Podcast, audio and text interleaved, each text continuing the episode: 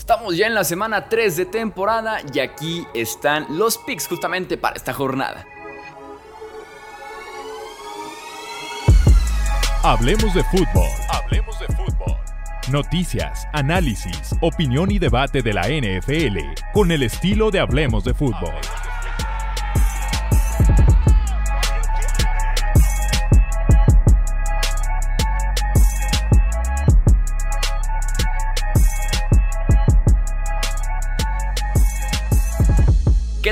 ¿Cómo están? Bienvenidos a una edición más del podcast Hablemos de Fútbol. Yo soy Jesús Sánchez y si es viernes de Pix, aquí en Hablemos de Fútbol porque tenemos que platicar de la semana 3 que ya inició con triunfo 30 a 12 de los San Francisco 49ers en contra de los Giants de Nueva York.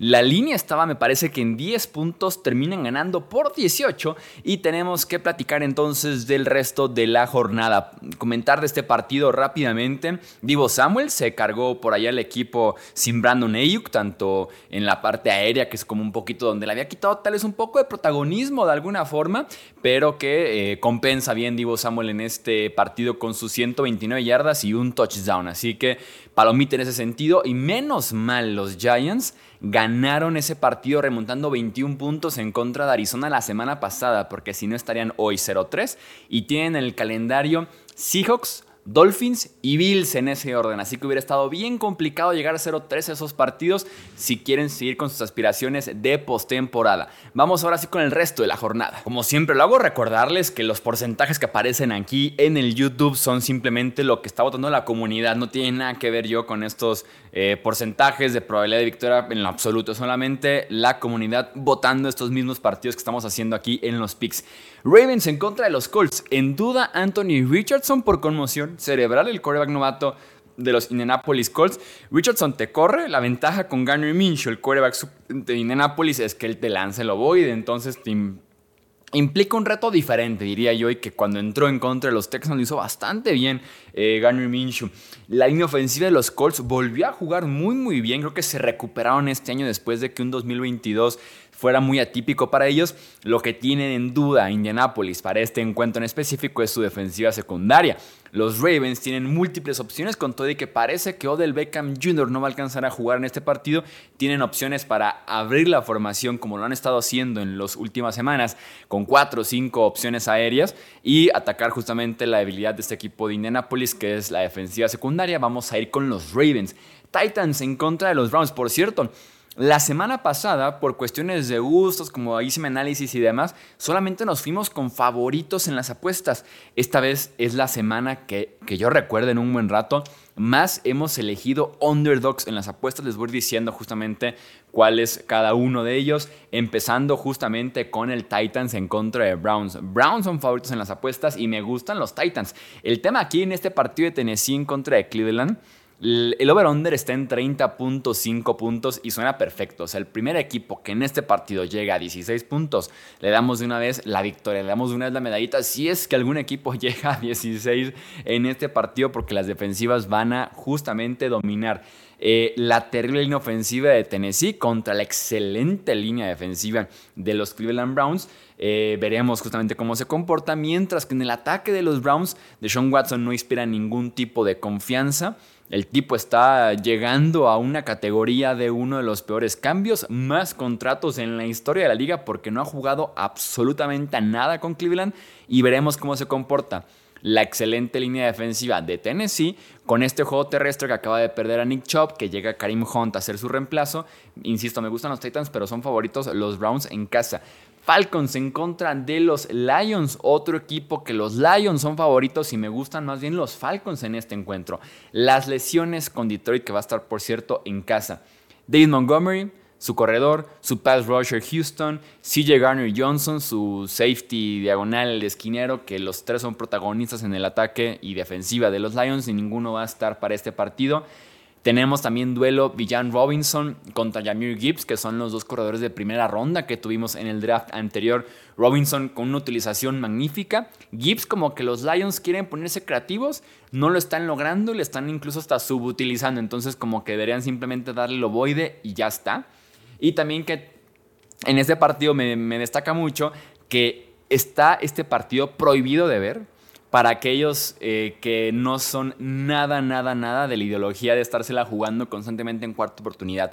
Porque Arthur Smith y Dan Campbell son los coaches maestros en jugársela en cuarta oportunidad según lo que indican las analíticas y probabilidad de victoria. Así que si tú eres de los que no le gusta en lo absoluto, que eres de los que el librito marca que incluso estando en cuarta y uno en la 45 el rival de espejo, pues tú sabrás, no ves este partido, te lo recomiendo.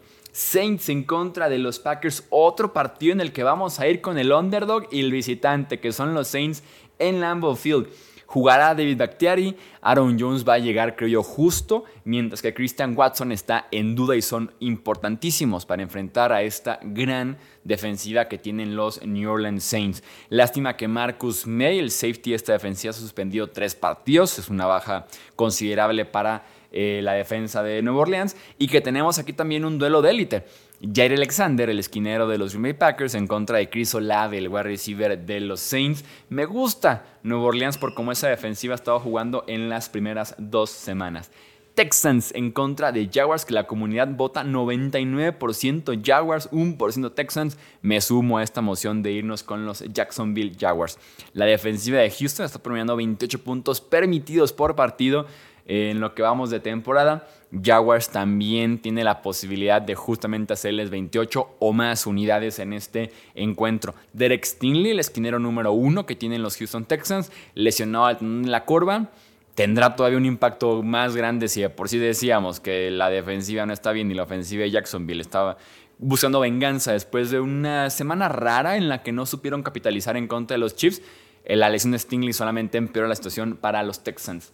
Eh, Denver en contra de los Miami Dolphins. Vamos a ir con Miami. Me encanta la diversidad de la ofensiva de los Dolphins y que vamos a justamente ver esta semana, ¿no? Porque Tariq Hill domina en semana 1, en semana 2 es un poco más el juego terrestre, Jalen Waddle. Veremos si Waddle juega porque está todavía en protocolo de conmoción cerebral. Tariq Hill limitado por el tobillo pero básicamente esta defensiva de los Broncos no ha demostrado absolutamente nada en este inicio de temporada. Los Commanders le movieron el ovoide en la segunda mitad. Eh, por momentos los Raiders también lo hicieron, sobre todo Jimmy Garoppolo, eh, con Jacoby Meyers, con Davante Adams. Entonces creo que Dolphins tiene posibilidades de poder llegar con Denver y eh, moverles también el ovoide con esta buena ofensiva tan diversa, tan bien pensada, también en esquema que tienen los Dolphins en su sistema con Mike McDaniel. Chargers en contra de Vikings. Por ahí leía que este partido, sobre todo porque tenemos una semana 3 un poquito floja, falta como ese partido de potencia contra potencia. Eh, podríamos decir, es que están 0-2 los dos equipos, que por lo menos este partido de Chargers en contra de Vikings es el que más me intriga, es el como el que, el que más ganas tengo de ver, que es el que voy a estar siguiendo más de cerca el domingo. Red Zone en la segunda pantalla y probablemente el Derby de Madrid en la tercera pantalla. Pero Chargers en contra de Vikings tiene un reto interesante porque, insisto, ambos equipos están con récord de 0-2. No sé si diría que los dos equipos merecen justamente ese récord de 0 y 2. Tienen los dos excelentes ofensivas aéreas, jugando muy bien Kirk Cousins, jugando bien Justin Herbert. El tema es lo demás, ¿no? Con los Vikings fallando un montón en las entregas de balón, seis fumbles perdidos en lo que van de temporada estos Vikings y la defensiva también fallando, mientras que Chargers es el cocheo y la defensiva fallando a lo grande, o sea, la defensiva 32 de la NFL. Debe ser el mejor partido que hemos tenido entre equipos sin victorias en lo que va del año. La defensiva de Los Ángeles permite 10, más de 10 yardas por intento de pase, ni siquiera por pase completo, no, por intento de pase a los quarterbacks rivales que ha enfrentado. Así que Kirk Cousins inician en el fantasy, Justin Jefferson en el fantasy, TJ Hawkinson en el fantasy, Jordan Addison en el fantasy. Y vamos a ir con los Vikings en este partido porque aparte están jugando de local en Minnesota. New England en contra de los Jets de Nueva York. Creo que son 14 partidos consecutivos los que los Jets no le han podido ganar a los Patriots. Eh, Zach Wilson tiene un historial tan, pero tan, pero tan pobre en contra de Nueva Inglaterra y sobre todo de Bill Belichick que se aprovecha muy bien de los eh, quarterbacks jóvenes, inexpertos y malos como Zach Wilson. Tiene dos touchdowns, siete intercepciones en su carrera en contra de New England. Belichick ha cobrado varias víctimas en, la posición de quarterback en los Jets a lo largo de las décadas, básicamente, ¿no?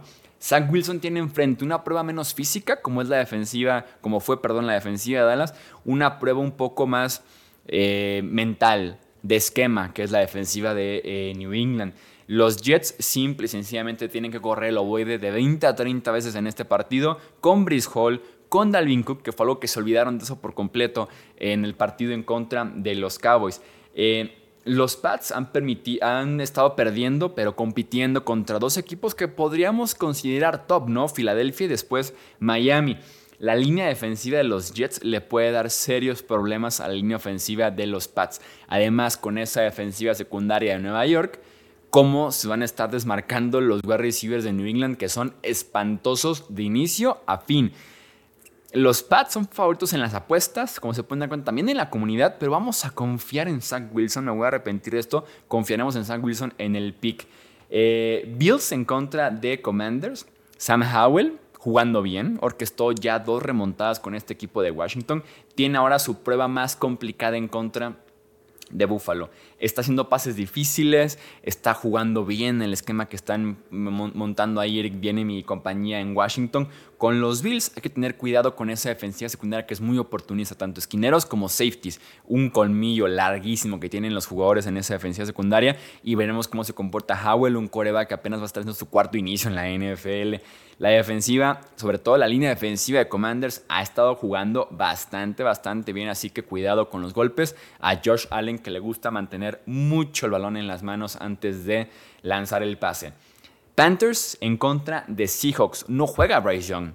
La primera selección global de ese draft no juega. Va Andy Dalton, que es como el eterno carrusel de Andy Dalton de encontrar siempre el trabajo en el que por alguna u otra razón, el tipo juega. O sea, el tipo se las arregla para firmé con tal equipo nuevo esa temporada, semana 4 y Dalton ya jugó. Semana 10, siguiente año cambia de equipo, ya jugó semana 10. Entonces Dalton se las arregla para jugar, lo logra aquí en semana 3. Bryce Young lesionado del tobillo en una escapada que tuvo por ahí. El tema con Bryce Young es que en esa ofensiva de Panthers no hay nadie abierto, ni por esquema ni por talento. Y eso está exponiendo también a la línea ofensiva a cubrir el pass rush demasiados segundos, lo cual está provocando que no lo están haciendo bastante bien y está justamente generando la presión para Bryce Young, que se ha sido muy golpeado, que teníamos dudas justamente de la durabilidad. Y miren, semana 3 y el tipo se está perdiendo ya su primer partido de NFL.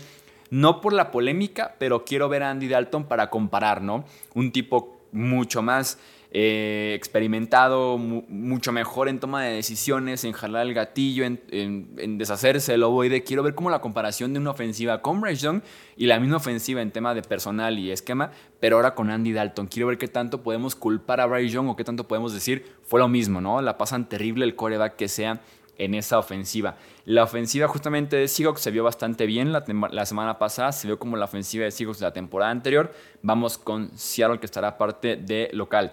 Cowboys en contra de Cardinals. Son favoritos por 12.5 puntos los Dallas Cowboys. Qué lástima, qué lástima, qué lástima lo de Trevon Dix.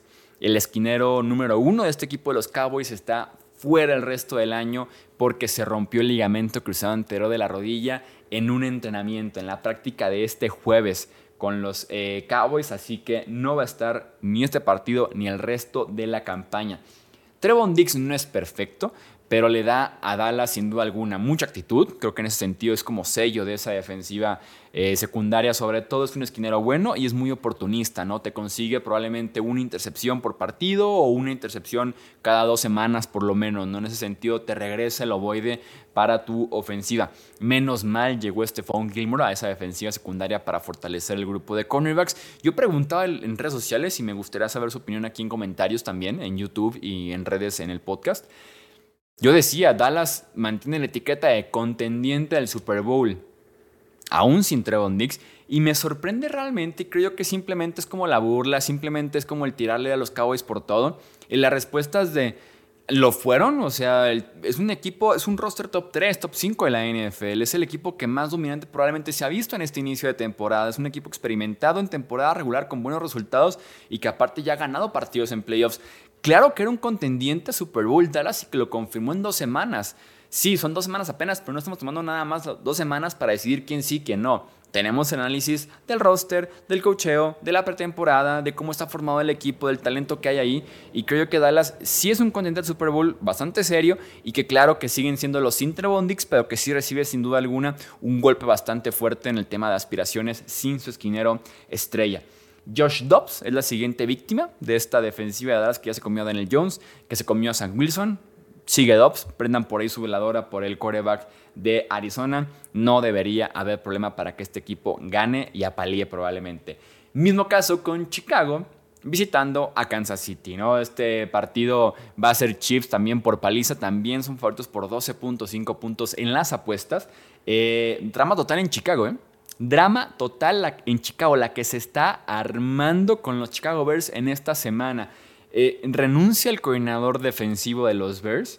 Hay reportes que involucran temas legales a la policía. De momento la versión oficial es renuncia por temas personales, así que se quedan en la semana 3 sin coordinador defensivo. Y Justin Fields le preguntaron que estaba jugando como muy eh, estilo robot, como muy acartonado, como eh, sin confiar en su talento, sin esa naturalidad. Y el tipo, sacado un poco de contexto por la prensa, literalmente cuando le preguntaron por qué podría hacer esto, y dijo, por cocheo. Y creo que tiene razón Justin Fields. Suena espantoso como jugador decir por cocheo. Es que estoy jugando pues tan mal. Pero tiene cierta razón porque Justin Fields justamente en, eh, se ve pensando demasiado. En las jugadas, en efecto, se ve que le están pidiendo mucho, sobre todo en la parte aérea. Y Justin Fields no está listo para hacer justamente ese coreback todavía. Eh, Fields luce bien en el principio del partido cuando todavía están como en el guion, como en la preparación, ¿no? Y para el segundo cuarto que la defensiva rival ya le ajusta, el tipo no sabe a dónde ir. El tipo está completamente perdido y esta defensiva de Chiefs ha estado jugando bien en semana 1 y sobre todo también en semana 2 en contra de los Jaguars. Bears son un desastre y me encanta que Mahomes le dijo a Justin Fields, como consejo te digo que siga sus instintos, sigue tu talento, haz lo que naturalmente te salga del cuerpo y creo yo que podría ser la clave para que se vea mejor, pero no creo que sea en este partido eh, para Justin Fields. Pittsburgh en contra de Las Vegas es el Sunday Night Football, domingo por la noche en Las Vegas. Eh, también los Raiders son favoritos en las apuestas, vamos a ir con los Steelers como el underdog. La defensiva de Pittsburgh viene de literalmente ganar el partido en contra de Browns, ¿no? Hizo el primer y el último touchdown. La ofensiva de los Steelers tuvo yardas negativas en el último cuarto y Steelers remonta en el último cuarto el marcador. Entonces así de el impacto de la defensiva. La duda es, tendrán otros dos touchdowns, por ejemplo, para enfrentar a los Raiders. La defensiva de Steelers en el juego terrestre ha sido muy dudosa. Tuvieron un muy mal partido en contra de Cleveland. Tuvieron un muy mal partido en contra de Christian McCaffrey en la semana 1 y aquí está Josh Jacobs. Aquí está el campeón reinante de la temporada pasada en yardas terrestres. Así que en ese sentido, Josh Jacobs, que tiene un inicio bastante lento de temporada después de perder ese training camp pretemporada por temas contractuales, podría tener su primer buen partido esta temporada en contra de Steelers. Y la pregunta con Pittsburgh es, ¿qué hace Pittsburgh bien a la ofensiva? Sinceramente, es una pregunta que creo yo que ni los mismos Steelers pueden responderse. Este partido me parece básicamente un volado. Podría convencerme con cualquiera de los dos en el pick. Creo que la unidad más fuerte y por bastante es la defensiva de Steelers, por eso es que voy con ellos, pero insisto, es un volado y veremos eh, quién se lleva este Sunday Night que no luce bastante bien, que digamos, en el papel. Tenemos doble Monday Night Football. Filadelfia en contra de Tampa Bay. Baker Mayfield está siendo efectivo, toma buenas decisiones, está corriendo cuando tiene que correr, está haciéndose lo voy de rápido para evitar la presión. Me preocupa en el partido de este lunes la línea ofensiva de Tampa Bay contra la línea defensiva de Filadelfia, sobre todo en el interior. Está dominando Jalen Carter, el, el, defensive tackle novato de Filadelfia. Va con buen ritmo para la carrera del defensivo novato del año. Y me preocupa en ese sentido la presión que pueda estar recibiendo Baker Mayfield. Me parece que están dejando de lado un poco a Tampa Bay en este partido. Filadelfia como visitante, favorito por 5 puntos en las apuestas, me parece demasiado. Creo que Tampa Bay podría dar bastante buena pelea en este partido en contra de los Eagles. Tampa probablemente va a mandar mucho blitz para mm, eh, sacar un poquito de tiempos y de rutas a Jalen Hurts. Creo que le puede ir bien a Hurts en contra justamente del Blitz. Vamos con Philly, pero insisto, este pick fue de los que pensé más como para pensar, o más bien como para ver un 90% de la comunidad yendo con Filadelfia y para ver que en las apuestas son 5 puntos de diferencia las que marcan en Las Vegas entre Philly y Tampa Bay. Y para cerrar tenemos el segundo Monday Night, Rams en contra de los Bengals. Juega Joe Burrow. Estamos grabando esto un jueves por la noche. El partido es el lunes por la noche. Falta viernes, sábado, domingo, lunes, cuatro días para saber con certeza si juega o no Joe Burrow. El tipo no está entrenando. Suenan optimistas los coaches y él mismo de veremos, me siento mejor, eh, ha evolucionado un poco mejor. El tema es que es una lesión muscular, o sea, hay que esperar, tiene que ser descanso total y es esperar a ver cómo evoluciona, cómo mejora. No hay una forma de saber realmente cuánto tiempo se tomará, cuándo estará listo. Joe Burrow se habla incluso de que podría descansar bien hasta la semana 7, que es semana de descanso para Cincinnati. Entonces es complicado en ese aspecto saber qué pasará con Joe Burrow. Hoy por hoy, si me preguntaran, viendo reportes, viendo eh, contextos, citas, análisis de lesiones y demás, te diría que Joe Burrow no juega. Si no juega Joe Burrow, sería Jake Browning, el quarterback de, de Bengals. En ese caso, iría con Rams. Si Joe Burrow sí juega, probablemente iría con Bengals. Que Cincinnati 0-3 para empezar la temporada. Se pondría picante el asunto, pero insisto, veremos si juega o no Joe Burrow en este partido, porque si no, Jake Browning contra Matthew Stafford debe ser la mayor diferencia entre corebacks que podríamos tener esta semana, junto probablemente al Chiefs en contra de Bears y el Cowboys en contra de Cardinals, ¿no? Con esos corebacks que tenemos involucrados en esos partidos. Vamos a dejar hasta aquí entonces los picks que tenemos de esta semana número 3. Recuerda que puedes comentar aquí en YouTube, suscribirte, dejar tu like y en podcast, pues ya sabes, seguirnos en Twitter, Facebook e Instagram. Yo soy Jesús Sánchez, esto es Hablemos de Fútbol. Hasta la próxima. Gracias por escuchar el podcast de Hablemos de Fútbol. Para más, no olvides seguirnos en redes sociales y visitar hablemosdefutbol.com.